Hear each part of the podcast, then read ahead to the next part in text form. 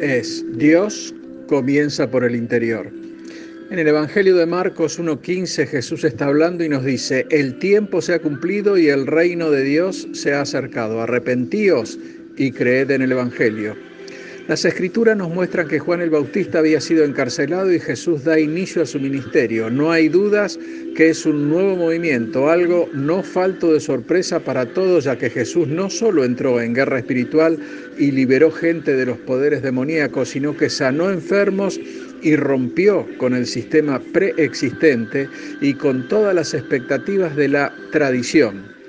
Él dijo e hizo cosas increíbles y las sustentó con palabras y con acciones igualmente asombrosas. En este contexto de milagros y prodigios realizados por Jesús, la gente en necesidad no tardó en acercarse a Él con el fin de obtener milagros y sanaciones increíbles. Y es así que el Evangelio de Marcos, en el capítulo 2 del 1 al 12, nos narra una historia de cómo cuatro amigos que traen un hombre paralítico a Jesús y que tuvieron que realizar un plan atrevido, ya que la casa estaba llena, no podían entrar por la puerta, y ellos llevaron al hombre al techo y lo bajaron a través de un agujero que habían cavado en la azotea justo, justo frente a Jesús. Y él apoyó este comportamiento que era por demás atrevido y sorprendente. Lejos de rechazar a los que se atrevieron a interrumpir sus enseñanzas, les cumplió el deseo de sus corazones. Jesús curó al paralítico y no solo en su cuerpo, sino también en su alma. Imagino a la gente que les tocó compartir estos momentos con el Maestro. Tenían a Dios a su alcance y él mismo era revelado en Cristo Jesús. Era una sorpresa tras otra. Sanidades, milagros, prodigios. Nada era imposible estando Jesús presente. Ellos podían sentirlo y veían cómo el cielo se abría ante ellos. ¿Y querés que te diga una cosa? Cuando nos entregamos mansamente en los brazos de Cristo, somos llevados a hacer cosas que nunca hubiésemos imaginado, en maneras y en lugares inesperados y con personas que vienen con necesidades y urgencias.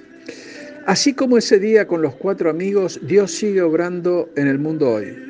Continúa operando en nuestras vidas, respondiendo a nuestras oraciones, a nuestras súplicas y a nuestro clamor, sanando nuestras necesidades físicas y espirituales.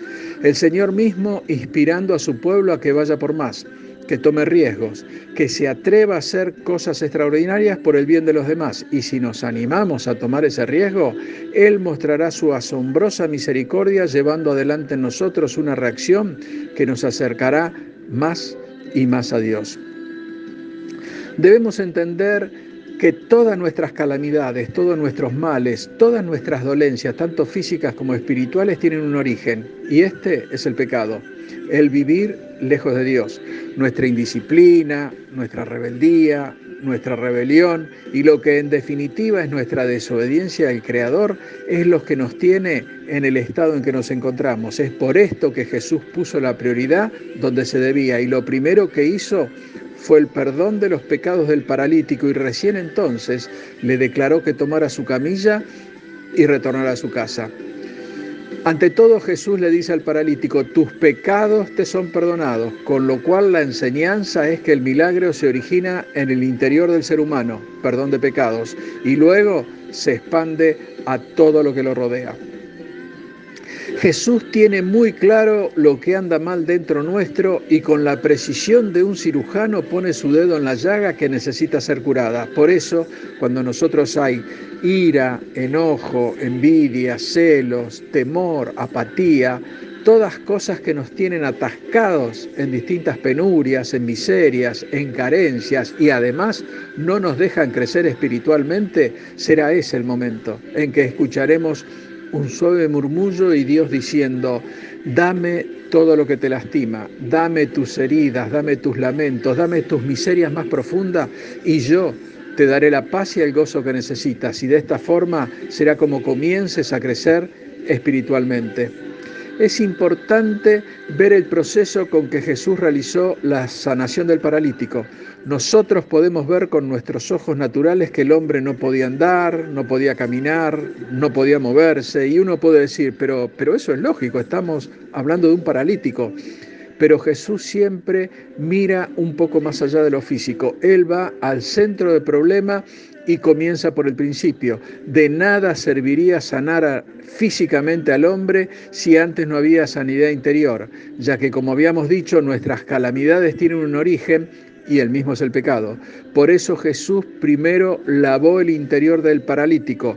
Tus pecados te son perdonados.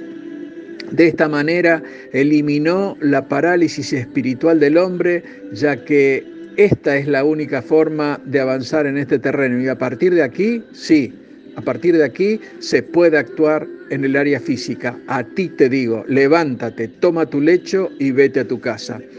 Debemos entender que lo que nos aleja de la comunión con Dios es nuestra rebeldía, nuestra indisciplina y nuestra desobediencia. Y el único lugar donde podemos encontrar una vida de bendiciones es estando a su lado.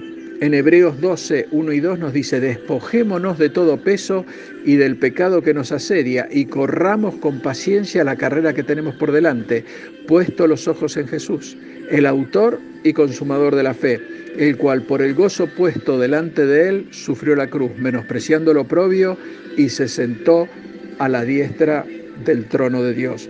Y ese Jesús es el que te promete limpiar, limpiarte por dentro, primero sanando tu alma, para luego ir sobre tu cuerpo físico. Debemos animarnos a ponerlo en el primer lugar. Y así Él suplirá todas nuestras necesidades. Dios te bendice. Amén.